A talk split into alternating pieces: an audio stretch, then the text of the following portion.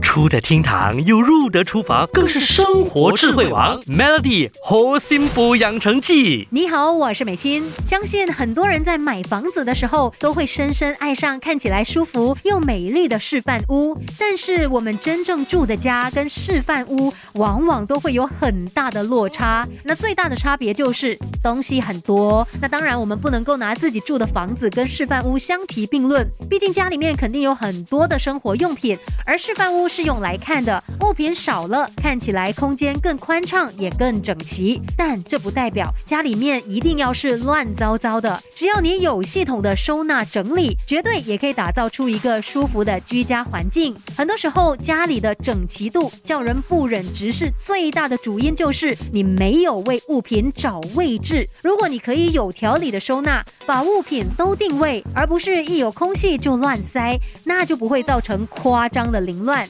另外，还有一个把家里搞到一团糟的坏习惯，就是不懂得物归原位。要记得，不论什么物品，只要用完了就放回原处。这样一个简单的小动作，只是你的举手之劳，就可以帮你轻松的维持家里的整洁度。随手放这个坏习惯，不只会让家里变得乱七八糟，甚至很容易导致你东西找不到。最后呢，又是一轮哎呀这里找那里翻来翻去的，甚至还会浪费你的时间，消磨你的好脾气哦。Melly 猴心补养成记，每逢星期一至五下午五点首播，晚上九点重播，有美心和翠文与你一起练就十八般武艺。嘿呀！